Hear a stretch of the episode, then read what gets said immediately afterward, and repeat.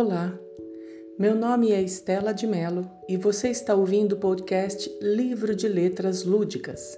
Aqui serão compartilhadas produções autorais escritas pelos alunos de letras do UNASP, e em todo o programa você terá a exposição de um texto produzido pelos estudantes numa leitura subjetiva e reflexiva.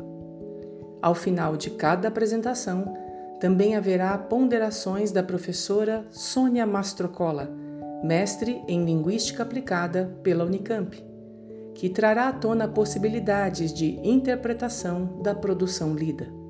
Inspire-se, motive-se, leia-se.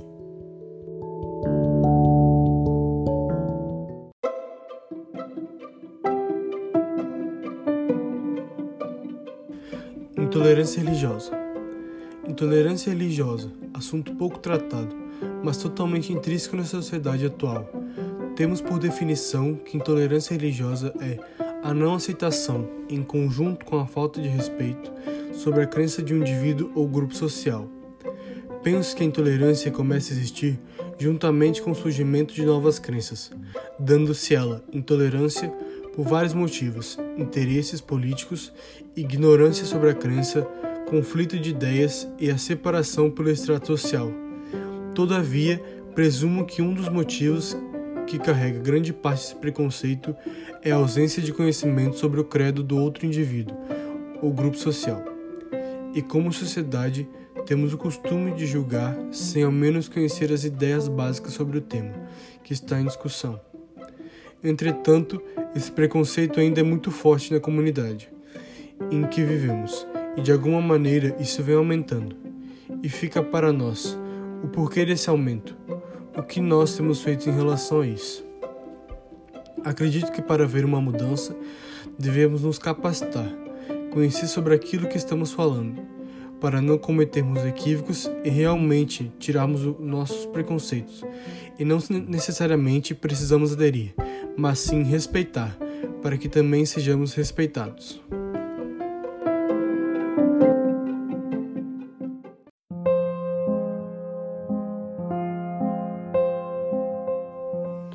A história registra episódios de preconceito, opressão, tortura e morte devido à intolerância religiosa.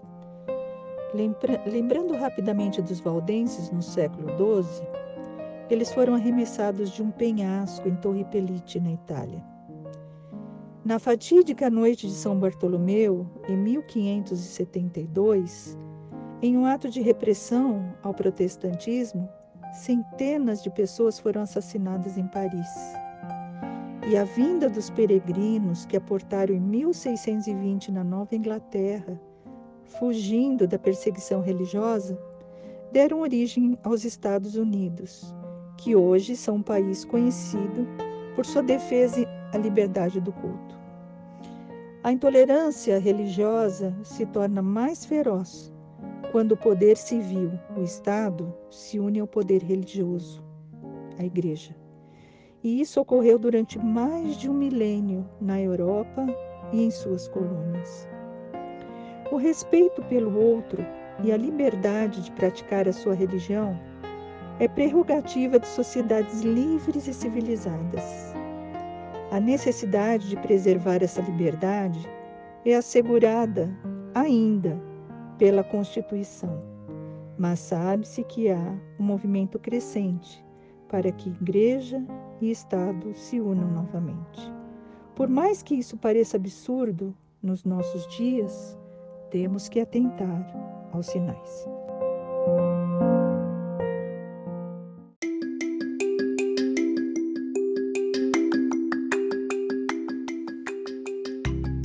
Muito obrigada por participar de mais este momento de escrita criativa do podcast Livro de Letras Lúdicas. No próximo episódio, mais uma produção autoral dos alunos de letras do UNASP será compartilhada e mais um momento de reflexão será proporcionado pela professora Sônia Mastrocola. Não deixe de acessar nossa plataforma sempre que houver novos programas. Inspire-se Motive-se, leia-se.